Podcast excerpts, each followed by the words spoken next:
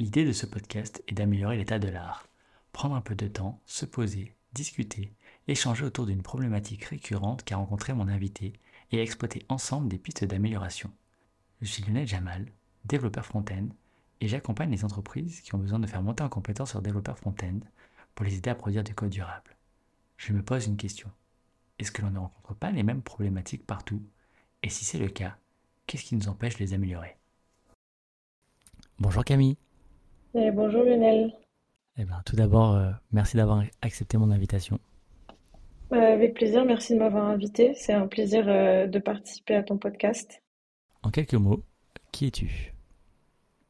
Alors du coup, moi je m'appelle Camille, j'ai 29 ans, je suis dans le métier de développeur depuis deux ans et demi maintenant. Et avant j'étais graphiste, j'ai fait une reconversion avec Open Classroom. je suis développeuse front-end. Qu'est-ce qui t'a attiré euh, dans le web? Pourquoi tu t'es reconverti dans le web? C'était un métier qui m'attirait beaucoup de base. Euh, j'aimais beaucoup le fait de, bah, clairement, de pouvoir créer des sites web. Donc c'est pour ça aussi, je pense que j'ai, je me suis orientée plus dans la partie front de base parce que je voulais voir un, aperçu direct de ce que j'étais en train de créer. Mais il y avait quand même un côté aussi euh, résoudre des problèmes qui était pour moi très excitant. Donc, euh, parce qu'on sait qu'on passe tellement de temps à, résoudre des bugs en tant que développeur. Du coup, j'ai sauté le pas. Euh, je voulais voir autre chose euh, que le graphisme. Pour l'instant, est-ce que tu es satisfaite de ta reconversion? Plus que satisfaite. Je sais que c'est que ce n'est que le début de ma carrière, donc c'est encore plus excitant. Oui, tu vas avoir plein de choses à découvrir. encore un long chemin à parcourir. Tous un long chemin à parcourir de toute façon. Tout à fait. J'ai une liste de questions de 1 à 10 et je vais te proposer d'en choisir une. Ok, je vais prendre numéro 7. Si tu aurais à choisir un rôle dans un film, quel personnage serais-tu? Ah, c'est compliqué comme question. J'ai presque envie de dire le, héros quand même. Comme tous un peu le héros de notre vie. ok. Donc tu serais une héroïne. Bien sûr, je serais une héroïne. Et oui, plutôt héroïne pour le côté euh, bah, le côté vouloir euh, euh, enclencher et driver l'histoire, en fait, on va dire. Donc je dirais ouais, héroïne, bien sûr, premier rôle. Est-ce que tu vas en choisir une autre? On va choisir numéro 4. Les trois aliments toujours présents dans ton frigo. Écoute, j'ai toujours du houmous, bien sûr, parce que le houmous, c'est la vie. J'ai toujours du chocolat aussi, parce qu'une journée sans chocolat, c'est triste.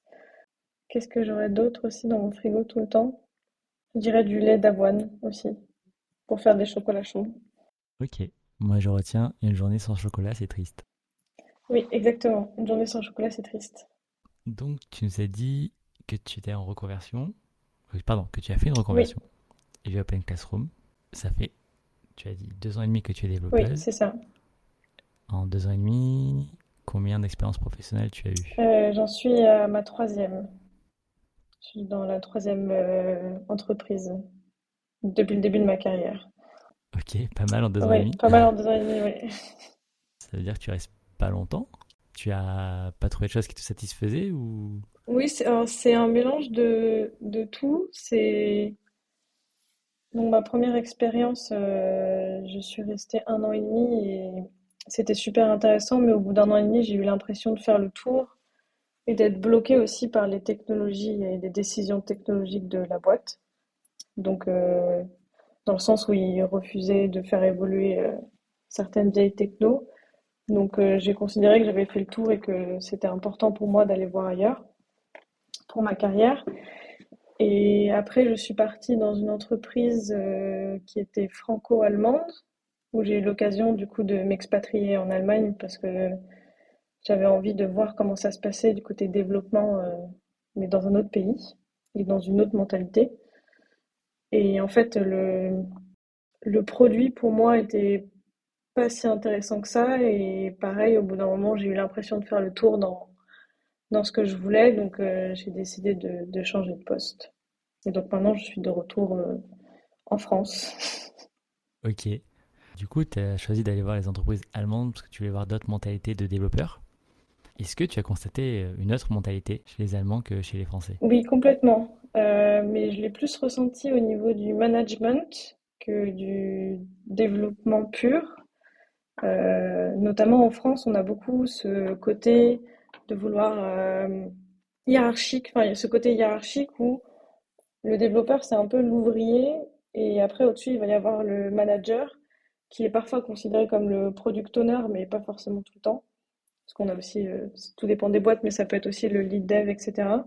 Ça va être vraiment un cycle en V, donc ça veut dire que les maquettes vont être faites, elles vont être validées par le produit, et le produit va dire, bon, maintenant, développeur, euh, fait ça. De façon un peu caricaturale, bien sûr, mais en fait, le développeur, il va plus être là pour exécuter plutôt que qu'autre chose. Alors qu'en Allemagne, il y a vraiment cette notion de hiérarchie. En fait, il y a de, hiérarchie, euh, comment on appelle ça? De flat, le flat hiérarchie. Bon, en gros, il n'y a pas, pas de hiérarchie du tout. Donc, c'est-à-dire que en fait, j'ai le même niveau, j'avais le même niveau euh, de compétence entre guillemets que mon manager. Et mon manager était là seulement pour des questions administratives et pas du tout euh, décisionnelles. Et j'étais très impliquée dans toutes les décisions produits, ce qui était super intéressant parce que bah, ça permettait de pouvoir faire des retours directs sur les maquettes qui étaient faites. Comme ça, on pouvait dire tout de suite, bah, ça, ça coûte trop d'argent, vaut mieux faire euh, ce, type de développement ou utiliser cette chose-là ou l'adapter comme ça. Et ça a évité d'avoir des retours euh, et des frustrations de la part de développeurs mais en contrepartie, bah, bien sûr, il y avait des fois où j'étais impliquée dans des process qui, pour moi, n'étaient pas forcément nécessaires en termes de décision euh, de produits. Donc, euh, il y a du bon comme il y a du mauvais. Mais en tout cas, la, frustration d'avoir d'être considéré seulement comme un simple ouvrier, je ne l'ai pas eu en, Allemagne grâce à cette différence de mentalité. Ben, merci pour ton retour d'expérience. Du coup, on va passer à la question principale du podcast. Lors de tes différents jobs, as-tu remarqué quelque chose de récurrent qui te freine dans ton travail? En vrai, il y en a beaucoup, mais je pense que la plus frustrante dans mon travail de, développeur au quotidien, je pense que ça va être plus centré sur l'estimation des tâches et le temps que, le temps que l'on met pour faire les tâches. Là, tu m'as parlé de deux choses. C'est ok, hein, on en choisir plusieurs. Tu as parlé d'estimation des tâches et de temps de réalisation des tâches Moi, je, moi, je, penserais plus, enfin, le fait d'estimer les tâches et en fait de se rendre compte que l'estimation, elle est toujours mauvaise. Enfin, c'est plus euh, la, frustration de devoir euh, gérer un, de devoir d'avoir des deadlines quand tu es développeur, alors que c'est très compliqué d'estimer euh, quelque chose d'aussi compliqué en fait. Pas mal comme constatation, avec, excuse-moi, seulement deux ans et demi de, de carrière. Merci. Donc du coup, l'estimation est compliquée. À ton avis, pourquoi l'estimation est compliquée? Euh, Je pense que c'est parce qu'il y a beaucoup trop de paramètres à prendre en compte euh, dans le métier de développeur. Bah, déjà, il y a un, il y a un biais, enfin, je ne sais pas si on peut appeler ça un biais cognitif humain, mais on a toujours tendance à se dire, euh, ok, je vais, je vais prendre, je vais peut-être prendre trois jours, mais en deux jours et demi, ça sera fait.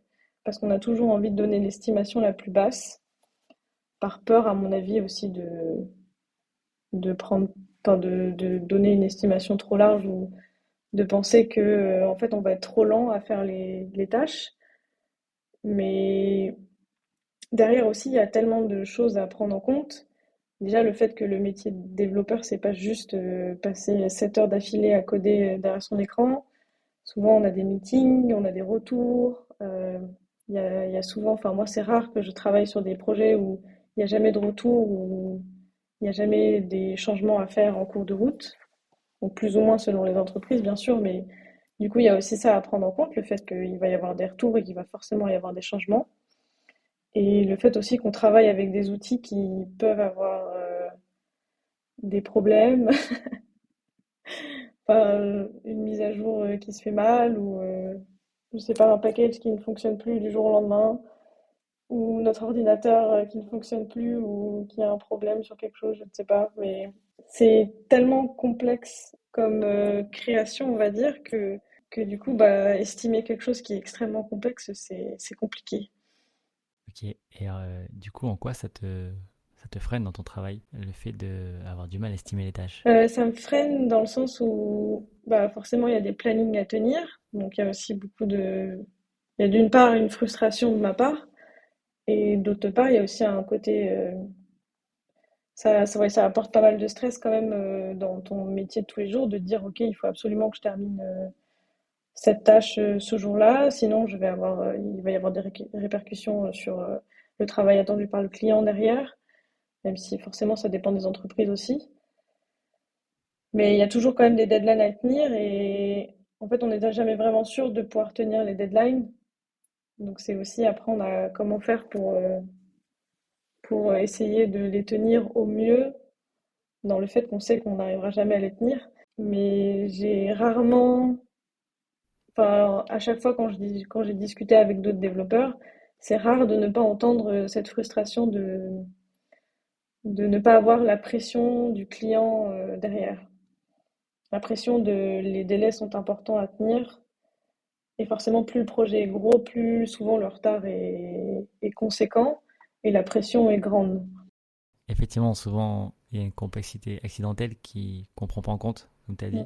Un outil qui marche plus, plus bien alors qu'il marchait bien, genre la veille, euh, un package qui est cassé, enfin voilà, ça on ne prend pas en compte. Et il y a aussi le fait que dans certaines entreprises, on prend une estimation comme acquise, alors que nous, êtres humains, on est nuls pour estimer. Il y a Complètement, plein d'études euh, qui vont en ce sens-là. Ouais, Et du coup, oui, ça provoque effectivement de la frustration, du stress, parce que tu veux tenir des délais, tout ça. c'est ça. Et je pense que ça découle, enfin, à la base, euh, la méthode agile a été créée justement pour combler ce problème. Mais dans les faits, bon, après, c'est ma petite expérience de, de mes seulement trois entreprises qui parlent. Mais dans les faits, l'agilité n'est pas forcément bien appliquée dans les entreprises, euh, dans le sens où il y a toujours des, des deadlines à tenir, il y a toujours des euh, choses à produire, il y a toujours des choses à, à faire. Donc, euh, il y a aussi... Ok, quand tu as dit que dans tes expériences... Oui, Non, c'est plus dans, dans le sens où on- les entreprises mettent en avant le fait qu'ils sont flexibles grâce à la méthode agile, mais que derrière, en fait, euh, les deadlines sont toujours les mêmes. Et euh, dans les trois boîtes que tu as faites, les trois étaient agiles, enfin, oui, les trois étaient agiles, ils se proclamaient agiles. Alors, les trois se proclamaient agiles, et dans les faits, il y en a juste une seule qui était euh, en agilité. Et c'était ma deuxième expérience euh, quand j'étais en Allemagne. Moi, je l'ai vraiment ressenti dans le sens où, oui, il y avait des deadlines à tenir, mais c'était quand même quelque chose euh, d'assez large. Les estimations n'étaient pas faites en termes de temps, mais de complexité. Et ça, ça change beaucoup de choses parce que du coup, on donnait pas un temps précis pour faire les tâches, mais on disait, ben voilà, cette tâche-là, je pense qu'elle est de cette complexité-là, donc elle devrait à peu près prendre ce temps-là, mais ça restait quand même euh, global. Et du coup, ça rendait la charge plus facile à estimer par sprint. Donc, du coup, là, c'était des sprints de deux semaines, et ça dépend des, ça dépend des méthodes agiles, bien sûr. Du coup, il y avait quand même moins ce côté de ah, il faut absolument que je tienne euh, cette deadline. Et forcément chaque sprint était, euh, était enfin à la fin, on, on fait ce qu'on appelle une rétrospective. On dit d'accord, ça, ça a fonctionné, pourquoi ça, ça a pris plus de temps? Et du coup, il y a quand même cette flexibilité euh, de la méthode agile que j'ai pas retrouvée encore dans, dans les, enfin, que je n'avais pas retrouvée dans ma première expérience et que j'ai pas forcément retrouvée là dans mon expérience actuelle. Du coup, dans ton expérience actuelle, est-ce que tu devrais mettre en place des choses pour, euh, pour améliorer ce point? Et complètement, oui. En fait, j'ai l'impression que le fait d'avoir eu une expérience à l'étranger, euh, du coup en Allemagne, m'a permis d'ouvrir pas mal les yeux sur, euh, sur les différents process que nous, on a tendance à considérer comme acquis en France. Après, je pense que c'est pas forcément... euh, Enfin, les, les deux ont des pour et des contre. Et l'Allemagne n'est peut-être pas la meilleure des solutions ou la plus dépaysante des, des, des possibles, du management possible, on va dire. Mais en tout cas, moi, ça m'a permis de, de voir qu'il y avait des choses que je considérais comme acquises qui, en fait, ne, ne devraient pas l'être dans les process euh, de travail. Et je me suis dit, bah, en fait, c'est plus euh, c'est plus ces techniques-là que j'ai envie de, de mettre en place ou d'être force de proposition dans mon expérience actuelle. Typiquement, le fait de, d'impliquer plus les développeurs dans, dans les process produits. Donc après, bien sûr, c'est une, c'est un, un, comment dire, c'est pas ne pas être trop impliqué non plus dans le process produit, mais de pouvoir euh, faire des retours rapidement, de pouvoir s'adapter, de pouvoir écouter les, les deux parties et de comprendre et de trouver la meilleure solution possible, plutôt que de livrer un produit fini et de dire, ben voilà, c'est comme ça maintenant et tu développes. Parce qu'on a tendance à trop faire. euh, Ok, donc du coup, tu voudrais plus. Oui, de. Bah, en vrai, la... oui, en fait, la... parce que pour moi, le métier de développeur, c'est pas juste euh, créer des lignes de code. Il y a aussi quand même un processus de réflexion et de compréhension de comment le produit doit être et pourquoi est-ce qu'il est comme ça. Et le fait d'être impliqué dans ces process-là, moi, ça m'a permis de... de vraiment comprendre des enjeux que j'aurais jamais compris juste en voyant des maquettes. Ok. Moi, de ce que j'entends, en fait, tu voudrais plus te rapprocher des principes agiles et essayer de les amener dans ton entreprise? Oui, typiquement, oui. Tu pourrais commencer par lire le manifeste agile. Je sais pas si tu l'as déjà lu. Euh, non, jamais. Jamais. Ok. Bah, je, je t'invite à aller, à aller le voir. Si Je- pas très d'engagement, allez voir le principe agile Ok. et voir ce que tu peux en tirer et ce que tu peux appliquer euh, et amener euh, dans ton travail actuel. Euh, bonne idée, je vais regarder ça après. T'as dit qu'il y avait plein de choses qui te feraient dans ton travail, donc ça c'est une grosse chose. Est-ce que tu en vois une deuxième? Euh, je sais pas si on peut vraiment dire que ça me freine dans mon travail, mais en tout cas, il y a quand même de la frustration. Euh, ce serait de, de voir à quel point les technologies évoluent vite aussi euh, dans notre métier. Et d'avoir d'avoir toujours cette impression de ne jamais être à la page. Alors je sais pas si c'est en lien avec euh, l'expérience qu'on a. C'est vrai que quand j'étais euh, au début de ma carrière, j'avais le même sentiment. Mm. Et maintenant, je l'ai beaucoup moins. Je vais moins courir après euh, les derniers frameworks à, à la mode et tout ça. Ouais, j'ai plus essayé de travailler mes skills profonds en, en dev, genre bah, par exemple le JavaScript natif. Mm. Parce que je me dis que si tu travailles bien ton JavaScript natif et que tu sais bien utiliser du coup JavaScript, tu t'en sortiras toujours avec des frameworks. Que ça reste des frameworks ou des librairies. Tu vas avoir un peu la doc. Je me trompe peut-être, parce que le seul gros framework que j'ai fait, enfin les deux que j'ai fait, c'est Backbone et React. J'ai pas fait l'Angular, j'ai pas, vu de- j'ai pas fait de Vue, j'ai pas fait de Svelte. Mais pour l'instant, c'est c'est ça mon ressenti. Donc, peut-être c'est lié à l'expérience, je sais pas. et c'est une conversation qu'on a déjà eue en plus, euh, et c'est une des premières choses que tu m'as dites quand on était, quand on travaillait ensemble. C'était euh, les bases restent, euh, le reste évolue. Donc le plus important, c'est se concentrer sur les bases. Donc le JavaScript est natif. J'y crois toujours. Et non, je, je, je Ça fait suis partie des bases, oui. Oui, je suis convaincue aussi euh, que c'est en partant de ça et qu'ensuite on peut euh, s'adapter très facilement en fait au, au nouveau framework.